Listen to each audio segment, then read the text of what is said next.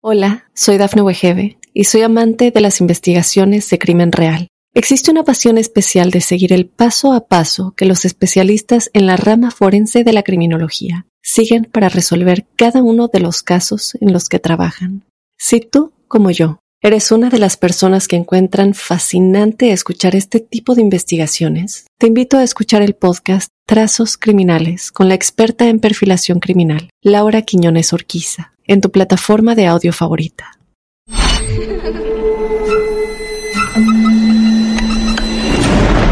Los seres vacíos nos observan. Hasta hoy se registran muchos reportes de actividad paranormal en él. Veo cosas que no puedo explicar. Hay alguien sentado en esa silla. Está aquí.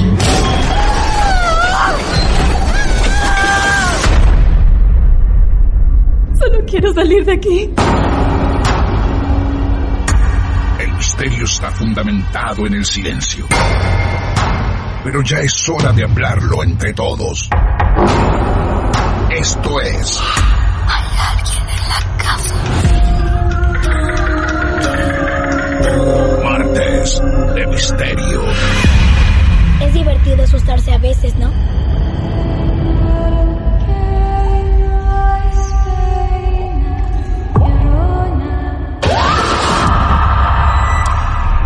¿Quieres hablar con alguna de nosotras?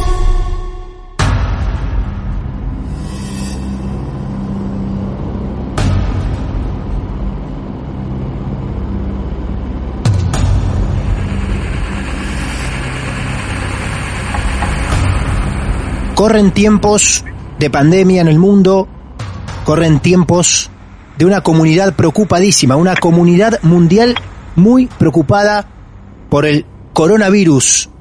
No importa cuándo estés escuchando esta historia, este caso muy atípico que vamos a vivir en los martes de misterio. Podés estar escuchándolo ahora, en el 2020, o en el año que sea. Nadie va a olvidar estos momentos que está atravesando el mundo. Momentos de cuarentena, momentos de guardarse en sus hogares, momentos de calles despobladas y momento también de prestar atención y a vivir una historia muy diferente en estos martes de misterio. ¿Tenemos un caso real? Sí, hay un caso real. Ella se llama Angélica, ella es de Colombia, vive en Argentina. Hace un tiempo nos contactó porque tenía una historia real para contar. Una historia que va a quedar a futuro en estos martes de misterio porque el presente de Angélica ha cambiado. Algunos se van a sorprender porque gran parte de este relato no tiene nada que ver con el mundo esotérico, pero sí va a servir para una toma de conciencia general, para que ustedes puedan vivir lo que vivió en carne propia nuestra nueva amiga Angélica. No quiero anticipar demasiado. Angélica, un saludo grande, ¿cómo estás? Hola, ¿cómo estás, Martín? Bueno, yo te tendría, como conozco algo de tu historia ya o bastante, te tendría que preguntar cómo estás en este momento. Estoy muy bien. Eh, nada que ver a hace unas semanas. Estaba destruida. Siempre fui una persona de excelente salud. Ajá. Una gripe al año y punto. Nada más. Y nada más. Eh, claro, entonces nada, soy una persona joven. Eh, a ver, no es que tengo asegurado de que el virus no, no me podría matar. Pero tengo mayor probabilidad de sobrevivir. Es una invitación también a que la gente sea responsable, tenga en cuenta todos los esfuerzos que se están haciendo y los valores, ¿sí? Hay países que no pueden hacer lo mismo. Eso es muy triste. Bueno, lo que a mí me pasó fue lo siguiente. Eh, yo el... Nada, vino mi hermana del extranjero al, a un hotel, la fui a ver el, el día 8 de marzo se fue y en el hotel había mucha gente de afuera. ¿sí? Ah, claro, claro. Una consulta nomás, Angélica. ¿Vos sos colombiana, Sí. vivís en Argentina hace muchos años? Sí, 12 años. Y acá vivís sola, Sí, sola. en Buenos Aires. Sola, sí. Bien. Sola y de pocos amigos. bueno, acá tenés nuevos amigos, entonces podés confiar en nosotros y te agradecemos que lo estés haciendo porque es un caso muy particular el que vas a contar y muy, muy, muy personal. Por eso nosotros no queremos dejar de lado nuestro gran agradecimiento. ¿eh? Bueno, No. Ahí vamos entonces. Allá por los primeros días de marzo, 8 de marzo, viene tu hermana y la vas a saludar, la vas a visitar en ese hotel donde había muchos turistas. había muchos turistas, eh, o sea, sí se sabía que, que el virus, pero no sé, estábamos creo en el momento en el que había un solo contagiado.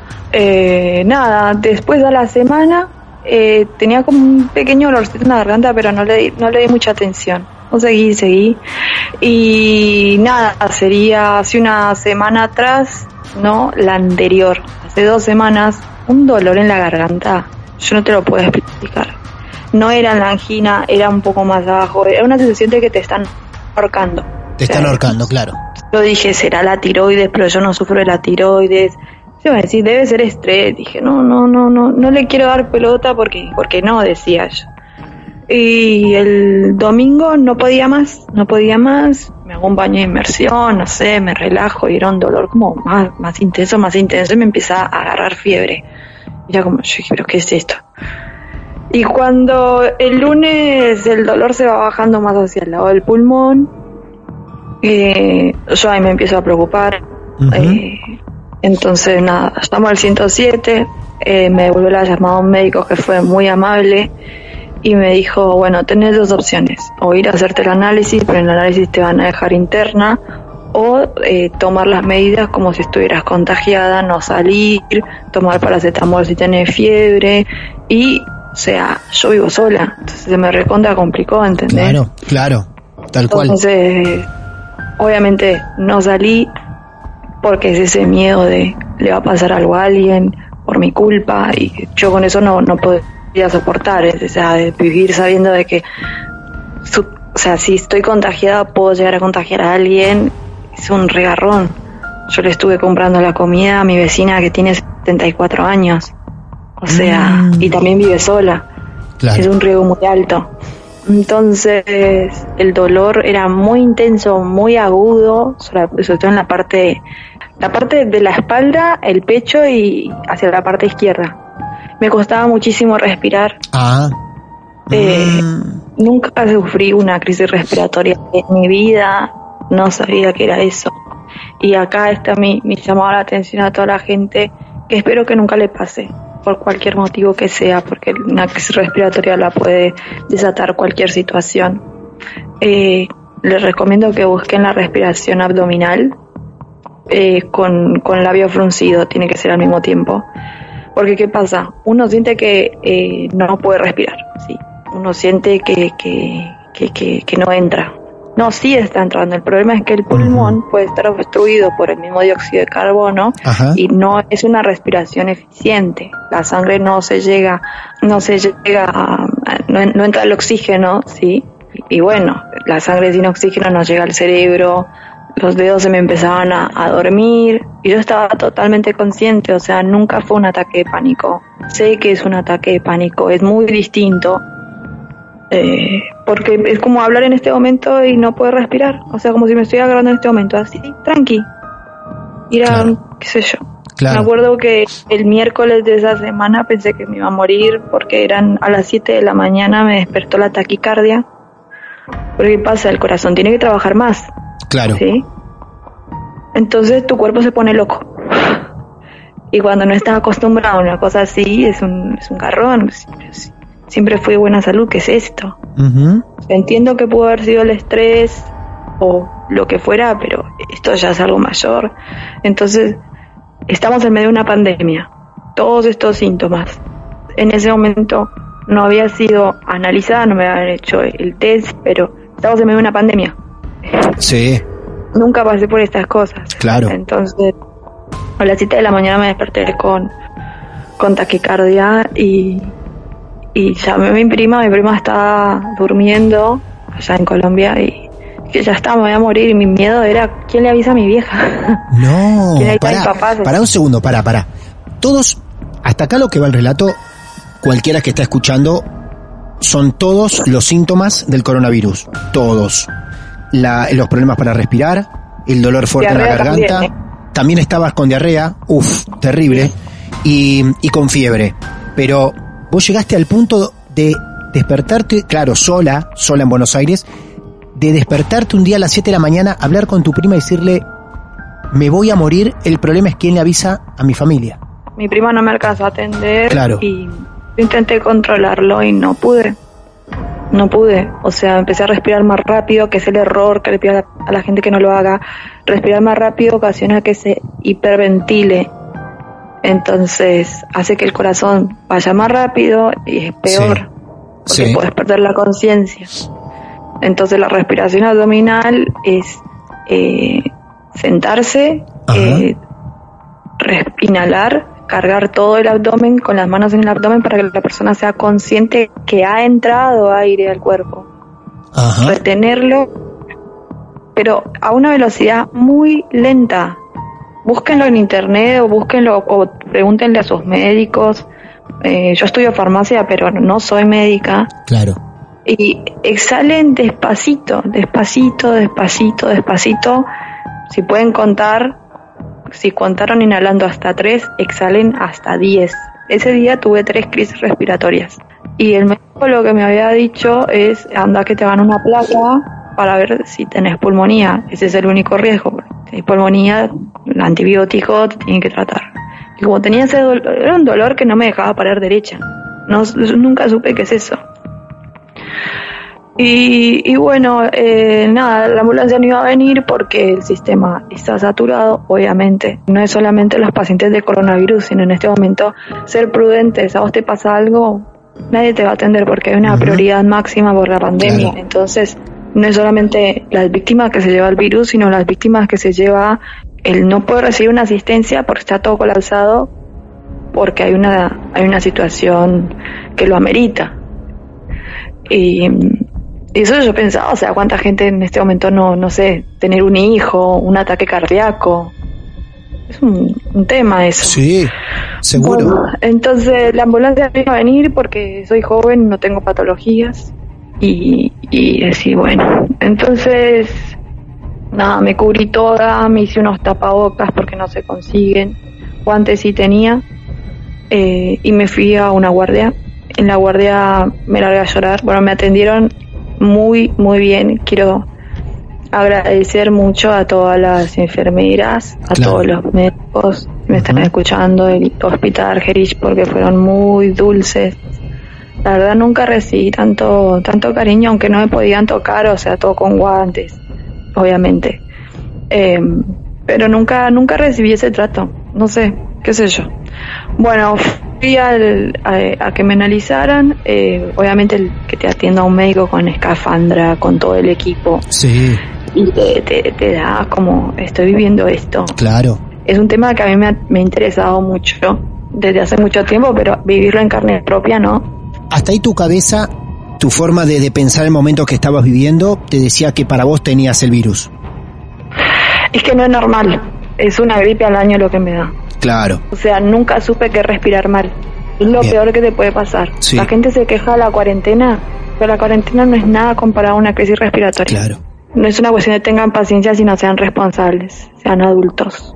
Muy bien, gran mensaje, gran mensaje. Bueno, y entonces te empiezan a analizar ahí en una guardia. Sí, eh, la, me acuerdo mucho que la médica que me atendía seguramente tenía más de 60 años y era como, esta mujer está arriesgando su vida. Era una mujer grande, muy bella, grande, pero es decir, ya tendría que estar descansando en su casa, protegiéndose, y está ahí firme, qué sé yo. La verdad que me reemociona recordar todo eso. Eh, nada, eh, me lleva a una parte del hospital que como gente como muy grave, y eso me traumó mucho. eh, hay una persona que, que había ido y le, y le decía, antes tengo que operar ya, porque le hicieron un análisis y, y le encontraron el corazón era como en la habitación del lado era una persona que fue por otra cosa y se entera que tenía una operación y lo tienen que operar ahora. Eh, Tremendo. Y escuchar a esa persona, o sea, esa persona era como, vas por algo que nada que ver, una gripe, síntomas y te están diciendo que tenés un problema. En el corazón. Que operar ya. Claro. es como que la vida es algo tan frágil, pero también muy fuerte, somos fuertes como, como especie. Y, nada, había un señor que gritaba pidiendo agua, que se estaba muriendo, gente que se estaba muriendo, pero en serio. ¿En serio? O sea, claro. O sea, yo nunca vi a alguien moribundo decir se va a morir. Muy pocas veces, no sé, haber ido a un hospital y haber visitado a alguien y al lado. Pero eran muchos. O sea, para mí me subieron a. Para mí fue una travesía al infierno, ese momento me subí a una silla de ruedas, cosa que para mí eso, yo subí a una silla de ruedas. No sé si es porque uno se siente así joven, que nunca se enfermó, uno cree que nunca le va a pasar, pero estar en esa silla de ruedas, ver toda esa gente sufriendo. Yo no pude, no, no- o sea, no paré de llorar y para colmo, ese miedo de las lágrimas también tienen el virus. O sea, si, si tengo el virus, no puedo andar lloriqueando porque, dale, es un fluido. La transpiración también, está el, el virus en la transpiración. Es un virus bastante jodido. Claro. Angélica, un segundo. Eh, más allá de cuando esto lo esté escuchando cada oyente, vos vas más o menos alrededor del 8 de marzo a visitar a tu prima, donde decís que ahí te cruzás con turistas. Este momento de internación, eh, ¿ocurre a qué altura ya del mes de marzo? Eh, hace, mira, salí el domingo y sería el 2 de, el 2 de abril. El 2 de abril. Malvinas. Ah, bien. Yo fui a, a nada, a que me, me hagan el test, pensaba que era algo rapidito, que me miren el pulmón, una plaquita. Nunca pensé que me iban a dejar internada, o sea, nunca, nunca, nunca, nunca supe qué es eso. O sea, me enteré en el momento, llevé la arpa del día, o sea, no sabía que para una internación tenés que llevar eh, ropa para varios días. O sea, no, no, no, y tuve que hacer artimañas para poder estar cuatro días encerrada, no estaba preparada. Y, y qué, y bueno, nada, la, la, la médica me dice, te tengo que internar, por los síntomas te tengo que internar. Para eso no, no tenía el cargador del celular, o sea, fui así nomás. Y me llegan a mi habitación y me dice, mira, seguramente los análisis pasan en dos, tres días. ¿Cómo? Sí te tenés que quedar acá porque si sos positivo, ah, puedes contagiar a otras personas y no podemos correr ese riesgo. Entonces, nada, eh, me llevaron a esa habitación, me encerraron, lloré como nunca lloré en mi vida. O sea, Mm. lloré como dije, ya está, me voy a morir. ¿Ah, sí? A pesar que estabas Sí, ahí yo- adentro. Eh, me aislaron por completo. Me acuerdo que había una enfermera correntina divina que me hacía reír mucho. Me decía que tranquila, vos no tenés nada y si lo tenés lo vas a sobrellevar. Fue muy, muy dulce. O sea, las enfermeras fueron muy dulces. Em, la vista de la habitación era muy bella y como que esa, la- lamento no le podía sacar una foto, pero la imagen se queda, se queda en mi mente. Era como una imagen bastante bella. Se veía el edificio de Vita, eh, no sé, muchas cosas como muy, muy, muy argentinas. Claro. El edificio de crónica, era como decir, ya está, si me muero estoy viendo esto, está. Claro. Hola, soy Dafne Wegebe y soy amante de las investigaciones de crimen real. Existe una pasión especial de seguir el paso a paso que los especialistas en la rama forense de la criminología siguen para resolver cada uno de los casos en los que trabajan. Si tú, como yo, eres una de las personas que encuentran fascinante escuchar este tipo de investigaciones, te invito a escuchar el podcast Trazos Criminales con la experta en perfilación criminal, Laura Quiñones Orquiza, en tu plataforma de audio favorita. Claro. Estabas en una habitación sola. Estaba en una habitación sola. Claro. y bueno, vienen los médicos a analizarme, también con todo el equipo, y yo me saqué una medallita que tengo. Es una manilla que, que yo me armé que tiene muchos amuletos. ¿sí? Tiene 11 amuletos distintos. Eh, la cruz de San Benito, que es una cruz protectora, la usan mucho en... Eh, ¿Cómo se llama esto que hace la Iglesia Católica? Exorcismos, ¿sí? Sí, sí, sí. Eh, y siempre sentí que me cuidaba. La tengo desde hace muchísimos años.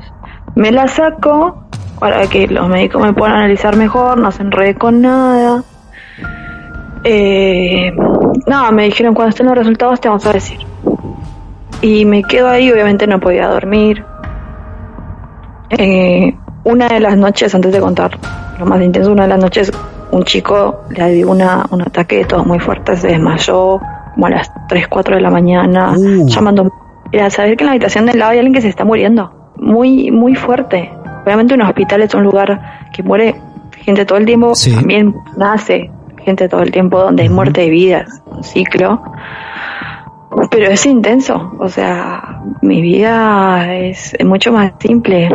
No, o sea, no es que no me detengo en el prójimo, claro que sí, pero vivirlo en carne propia, no es que lo estoy viendo por una pantalla, me lo están contando. Es saber que a unos metros hay una persona que se está muriendo y yo no puedo hacer nada.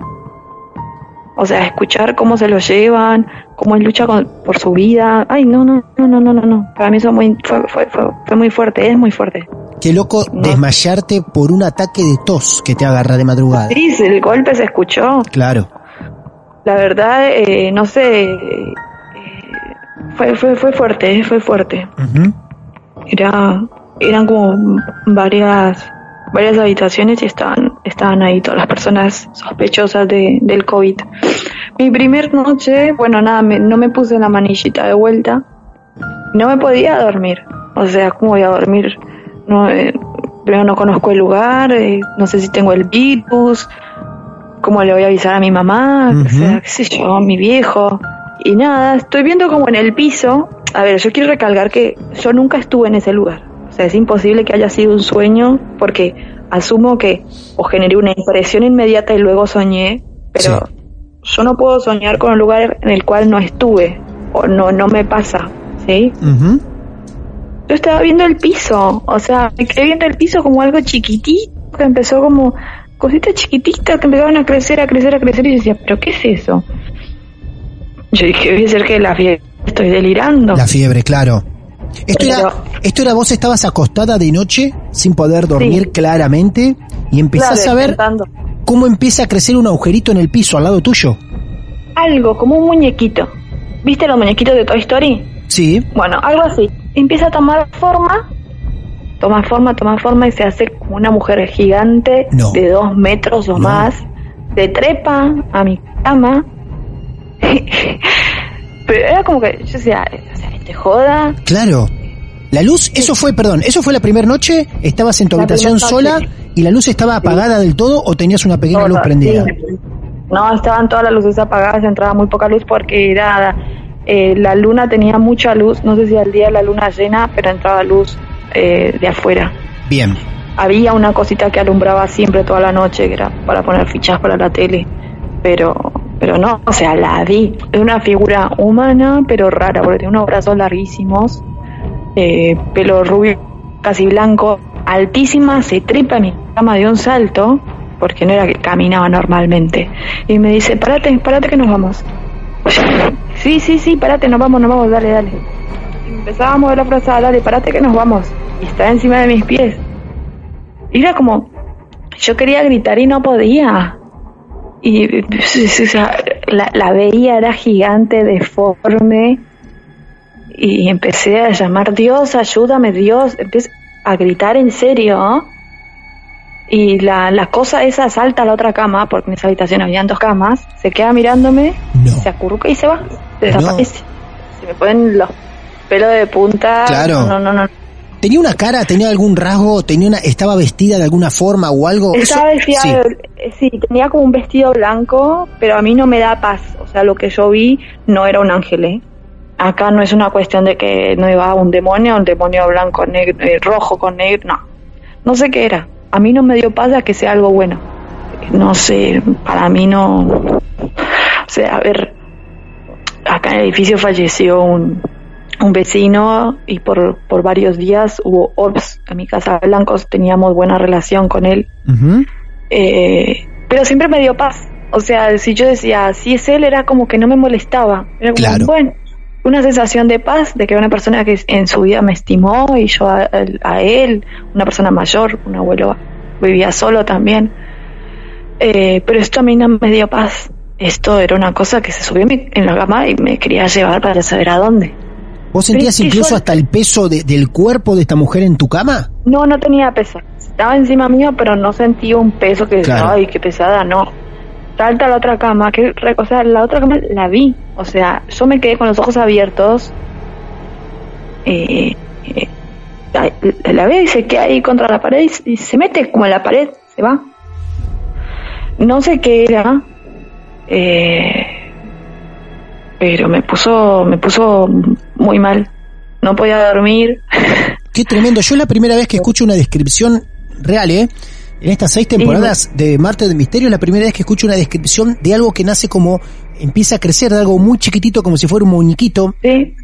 Sí. una sombrita chiquitita. Es que no era una sombra, no era una luz, era Claro. algo con cuerpo, Claro. era algo en tres dimensiones, ¿sí? ¿Te llegó a tocar cuando te decía vamos con esos brazos largos? ¿Te llegó a tocar o tocaba estaba sábanas? encima y eh, levantaba la, la frazada, quería levantar, dale, dale, me decía, nos vamos. O sea, yo, la verdad, Por Dios. persona muy creyente Por de lo Dios. sobrenatural, Claro. pero nunca algo tan, tan fuerte. Eh, ¿Cuánto duró eso más o menos? y un minuto o dos, Claro, claro. Medio encorvada, era muy grande. Yo no sé si se paraba derecha podía llegar a entrar en esa habitación, porque era muy grande. Me asusté mucho, obviamente no pude dormir, dormí cuando salió el sol. Cuando vi que estaban los primeros rayos del sol, tuve la paz para dormirme porque dije, bueno, ya está, está de día. Yo culpo a que me saqué la pulsera de San Benito, que es muy protectora. Claro, claro. Eh, me la puse y no me volvieron a asustar más. Sí vi orbs. Orbs son como esferas, Sí. cúmulos de, de luz que aparecen Ajá. En las fotografías sale mucho y bueno, qué sé yo, la gente que le gustan todos estos temas paranormales sabrá que una forma de, de representación de algo sobrenatural a veces es un ors, una, una esfera que se mueve. Ajá. ¿Y- Sí. ¿Y, tenían colores? O- o- sí, negros. Nunca me pasó de ver ors negros.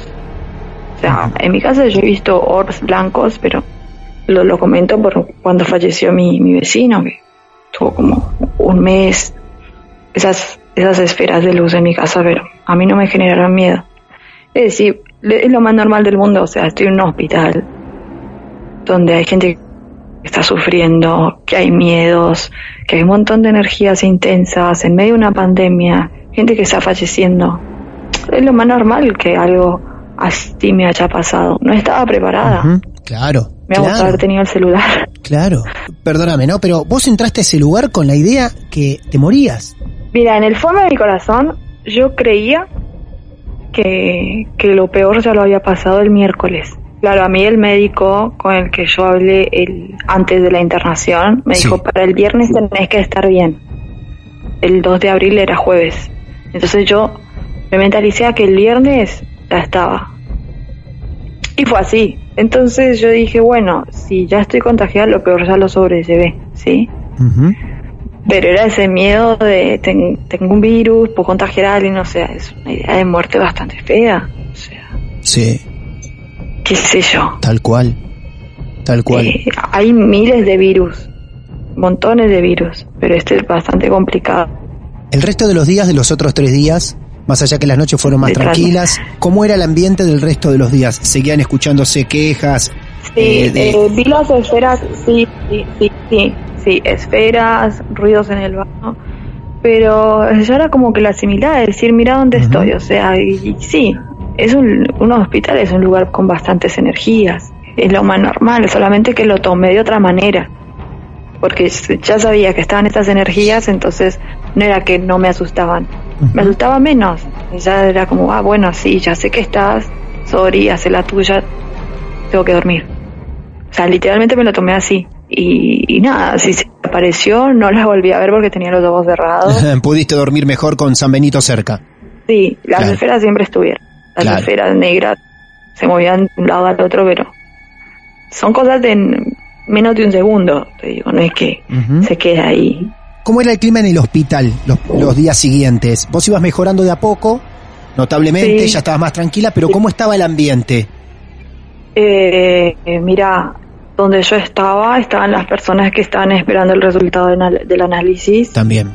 y los que estaban complicados estaban en el piso de arriba. Ah, claro. Después me dijeron, el chico, el chico de la otra habitación seguramente está, estaba arriba, lo tiraron arriba porque, porque se le había complicado el tema. Mm, O sea, era como, no importa si es positivo o negativo, le tienen que poner oxígeno porque se está muriendo. Igual. Y mm, sí, estaban muy complicados. Eh, obviamente sin, sin formas de comunicarme, no sabía cómo estaba el país. ¿Ahí mismo llegan los resultados? No, no, no, No. A, a los cuatro días llegaron los resultados. El resultado es no detectable, Ah, sí, sí. no fue ni positivo ni negativo, sino no detectable. Bien, Entonces, bueno, me dice, bueno, te puedes ir a la casa. bien. Yo dije, no lo tengo, no, no lo tenés. Entonces, o sea, yo creo que es un virus que, que se sabe poco, ¿sí? Eh, entonces, no sé si es que lo tuve y se fue de mi cuerpo, Claro, dado los síntomas que tuve, claro. Como el médico dijo, bueno, qué sé yo, haciendo la cuenta de cuántos días atrás estuve en ese hotel yendo a ver a mi hermana. O sea, ya no lo tengo y si lo tuve es indetectable. Bien. Obviamente estoy cumpliendo la cuarentena como corresponde. Y Qué bien. Siempre la cumplí, desde que Claro. a mí los síntomas me agarraron acá en mi casa, era como, o sea, ¿qué me está pasando? Se me está enloqueciendo el cuerpo y no lo puedo controlar. Qué desesperación sí. real. Qué desesperación real. ¿Cómo es tu actualidad ahora cuando estamos charlando nosotros? ¿Cómo estás? ¿Estás bien? ¿Ya de salud te vas recuperando todavía un poquito más? El dolor se fue por completo. Directamente cuando, cuando estaba internada se había ido el dolor. Empezó a, a dej- dejar de ser tan eh, puntual, eh, se fue disipando hasta desaparecer. Eh, no tengo pulmonía, Angélica, sé que probablemente tengamos un nuevo encuentro para contar lo que iba a ser tu historia original, que no quiero adelantar nada hoy porque otra. la otra, la otra gran historia que tiene para contar Angélica, que queremos yo en algunas ediciones a futuro de Marte de Misterio, ya más tranquilos, eh, lo vamos a poder hacer. Este, esta historia tan actual que la queríamos presentar en Marte de Misterio, porque tiene que ver con la actualidad, tiene que ver con el cuidado, tiene que ver con que nos describiste una situación que hoy está viviendo eh, el mundo entero y sobre todo las personas que están enfermas cómo lo padecen en un hospital y por todo lo que vos pasaste, porque más allá que el resultado de fue que vos no, no tenías en ese momento el virus, tampoco sabemos si no, no pasó alguna vez por tu cuerpo. Pero fue muy gráfico todo lo que nos contaste. raro. Sí, perdón, perdón, decime. Claro. Es raro, o sea, hay un caso en Chile que salió negativo y la persona falleció. Es rarísimo. Claro. Lógicamente esta historia, que parecía que iba por otros caminos, tuvo su costado extraño, raro, paranormal. Ha sido un gusto charlar con vos. Prometemos un nuevo encuentro y recupérate pronto. Muchas gracias por el tiempo que nos dedicaste, incluso en este estado todavía de recuperación. Valoramos al mil por ciento tu actitud para charlar un rato con, con estos martes de misterio. Bueno, muchas gracias Martín un saludo a todas las personas que están contagiadas. Un abrazo grande y que se recuperen que sean fuertes. Ahí estaba Angélica. Les dijimos que íbamos a tener una historia bastante particular en este martes de misterio, sobre todo por los temas que tocamos. Pero aún así, siendo tan actual, en esta situación tan, tan especial que está atravesando el mundo entero, tuvo su costado extraño, raro, paranormal, o como ustedes lo quieran llamar. Era Angélica de Colombia, viviendo en Argentina, pidiendo contar su caso con los martes de misterio. Sepan que esto no va a terminar acá. Hola, soy Dafne Wegebe y soy amante de las investigaciones de crimen real. Existe una pasión especial de seguir el paso a paso que los especialistas en la rama forense de la criminología siguen para resolver cada uno de los casos en los que trabajan. Si tú, como yo, eres una de las personas que encuentran fascinante escuchar este tipo de investigaciones, te invito a escuchar el podcast Trazos Criminales con la experta en perfilación criminal, Laura Quiñones Orquiza, en tu plataforma de audio favorita. Esto no puede terminar acá. Muy intensa la historia de Angélica, pero necesitamos que alguien nos dé su visión profesional dentro de este campo de lo esotérico. Es por eso que ya estamos contactando a Lucía del Mar, a nuestra bruja. Saben que este programa muchas veces tiene la gran participación y colaboración de algunos especialistas, como Manuel Acuña, como el medium Leonardo, y como hace mucho tiempo nuestro apoyo incondicional de Lucía del Mar. ¿Estamos conectados? ¿Sí? ¿La tenemos? Lucía del Mar, Tarot Lu del Mar en las redes sociales. Buenas noches, Lucía. ¿Cómo andás? Buenas noches. Bueno, Lucía, te molestamos unos minutos, siempre muy gentil vos a estas horas atendiéndonos, pero el caso de hoy fue bastante particular, lo escuchaste, y, y yo te quería llamar y te quería molestar porque, como decía al principio, no es la primera vez que me encuentro con una versión que alguien va a un hospital, está internado o internada, y cuenta que a la noche le aparecen cosas así, luces, bolas, mujeres, personas, personajes. ¿Esto tiene algún sentido serio para estudiarlo, para analizarlo? Eh, sí, primero siempre vamos, eh, vos sabés cómo soy, siempre pies en la tierra, ¿no? Sí. Siempre vamos a tener en cuenta la situación en la que se encontraba eh, la chica de la historia. Primero, estaba muy asustada. Esta época da para mucha sugestión, para mucho miedo, estar asustado, estar solo, estar preocupado, nos influye un montón. Cuando uno va al médico y termina internado, generalmente no es por un descanso. Claro. Eh, cuando uno está internado en el hospital, tiene un estrés tan grande encima que a veces se da que puede llegar a vivir ciertas cosas o a tener ciertas experiencias que se comparten porque son personas que aunque no se conozcan a lo mejor están en una situación similar. Ajá. Bien. Eh, entonces vamos con esa primera parte y después te cuento qué podría llegar a ser además de eso eh, que pudiera llegar a ser paranormal. Bien. Teniendo en cuenta el estado general de la persona, su estado de salud y su estado emocional en el momento, sí se genera eh, esto de la sugestión que y, este estado en el que uno no descansa, si este estado interrumpido de, vigilia, en el que puede llegar a ver cosas y entonces uno experimenta que eh, tipo parálisis del sueño, sueña con personas que a lo mejor no estuvieron o escucha conversaciones que nunca se dieron eh, y, ve figuras que generalmente las ve oscuras o, o, no las ve claramente porque en sí no está del todo despierto. Bien. Ahora, sacando eso de lado, porque a mí no me gusta decir si este, este sí, este no. A mí me gusta dar todas, todas las opiniones y después cada uno saca sus conclusiones en casa. Eh, entonces, ahora, sacando todo eso, vamos a hablar de la parte que nos interesa, que es la parte paranormal. ¿sí? Tengamos en cuenta que una persona va a un hospital, como decíamos antes, generalmente a sufrir. Entonces, cuando uno va a sufrir al hospital, genera un tipo de energía que se va acumulando. ¿Por qué? Porque después de que sale un paciente, si la cama se necesita, inmediatamente se va a ocupar. Claro.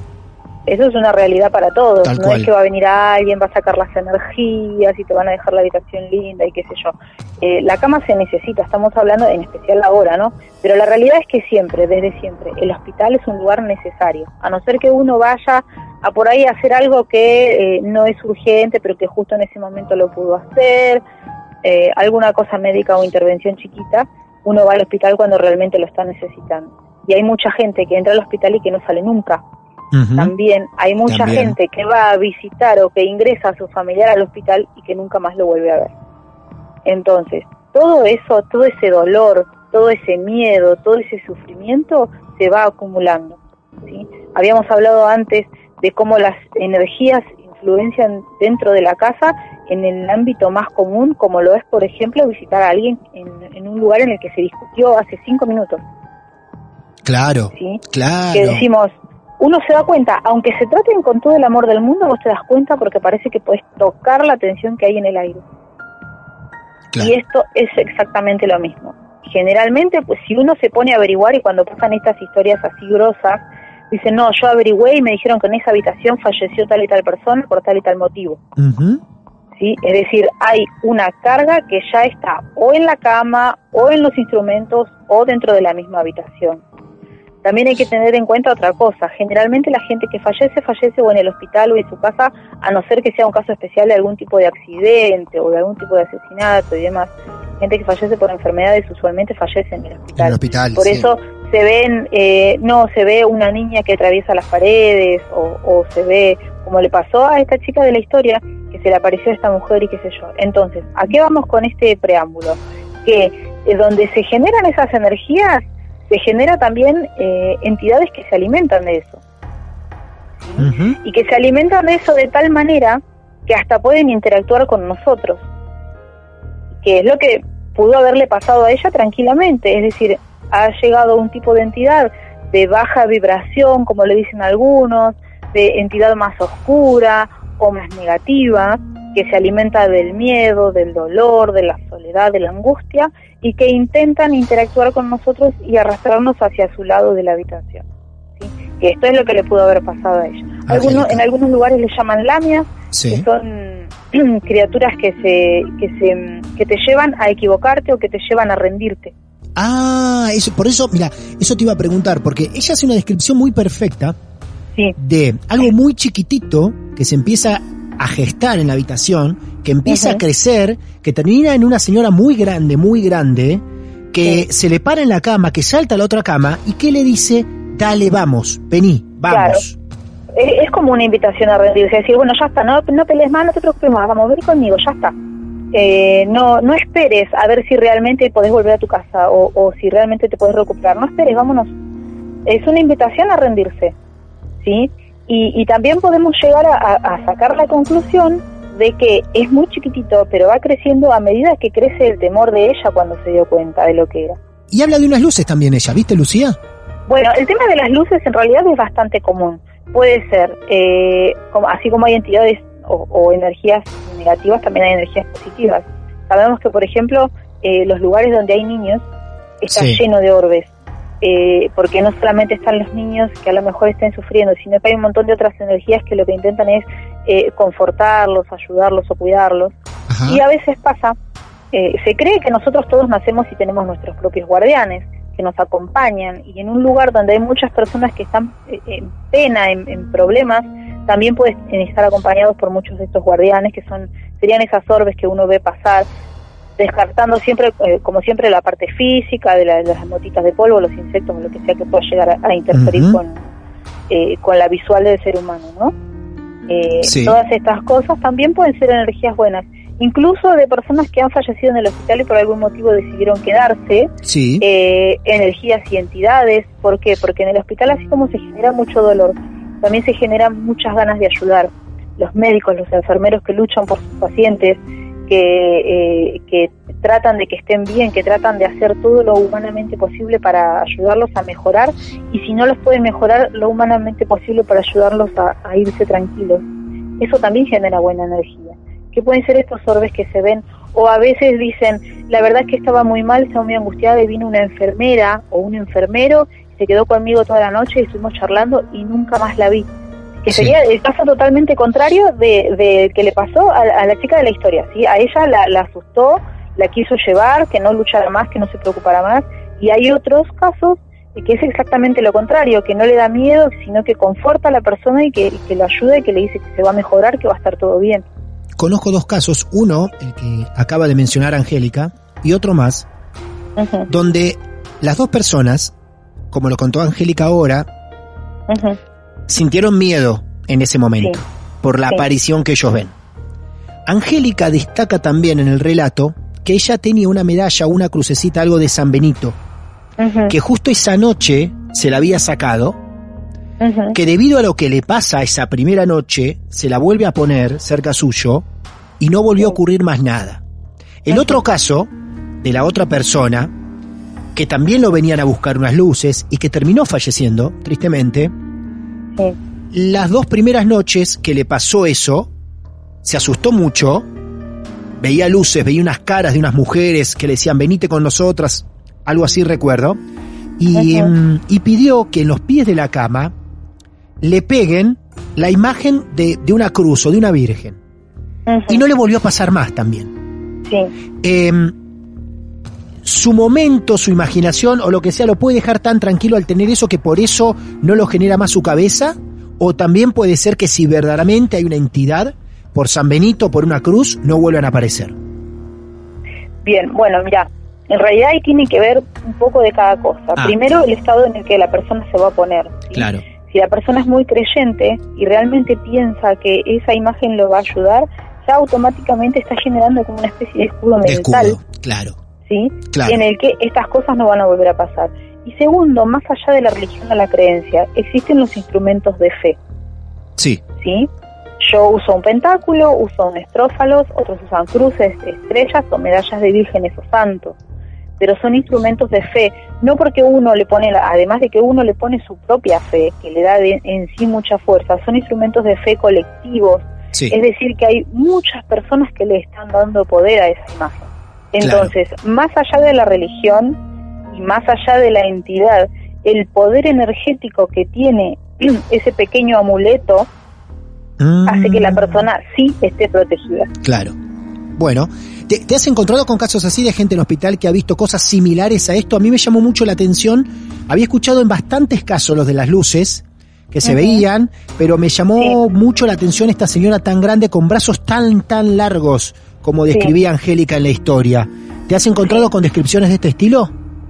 Eh, sí, sí, eh, por eso te digo muy similar a, lo que en algunos lugares se llaman lamias. No, no nada que ver con la lamia Ah, griega que, que se comía eso. a los niños, ni, ni la lamia del Tíbet que, que te llevaba a, a abandonar la batalla, sino Claro. eh, se le llama lamias porque en Lamias. realidad eh, lo- por lo que hacen, por el efecto, esto de eh, primero que es fea y es deforme y es como estirada y, Sí, como que es más grande que uno siempre porque es imponente claro.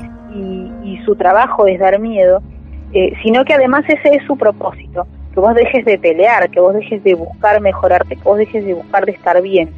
Son eh, criaturas que se te pegan y que en general lo que buscan es generar más miedo, más depresión, más soledad, aislarte hasta que por último te terminas rindiendo a lo que ellos te están buscando. ¿Sí? Tal cual. no solamente en hospitales, sino también con personas que a lo mejor mismo estando en su casa, pero que tienen algún problema de depresión, que están pasando por un momento difícil, por algún tipo de separación o situaciones que requieren trabajo eh, largo, digamos, en el tiempo, Sí. eh, le suele, he conocido gente que le ha pasado eh, de encontrarse con estas cosas, a veces hombre, a veces mujer. Bien, bien.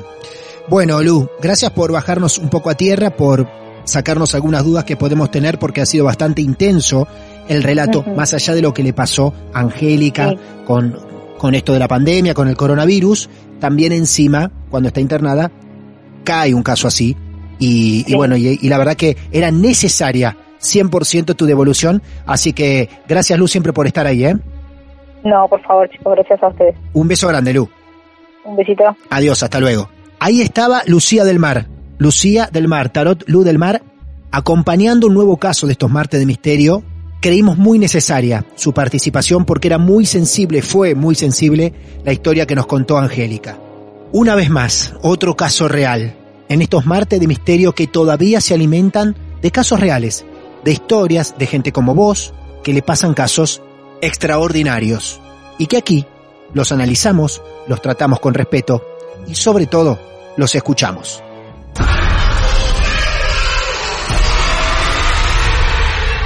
Más alucinante que le pasó al miedo en los últimos tiempos.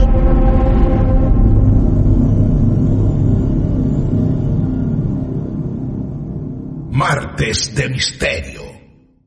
Hola, soy Dafne Wegebe y soy amante de las investigaciones de crimen real. Existe una pasión especial de seguir el paso a paso que los especialistas en la rama forense de la criminología siguen para resolver cada uno de los casos en los que trabajan.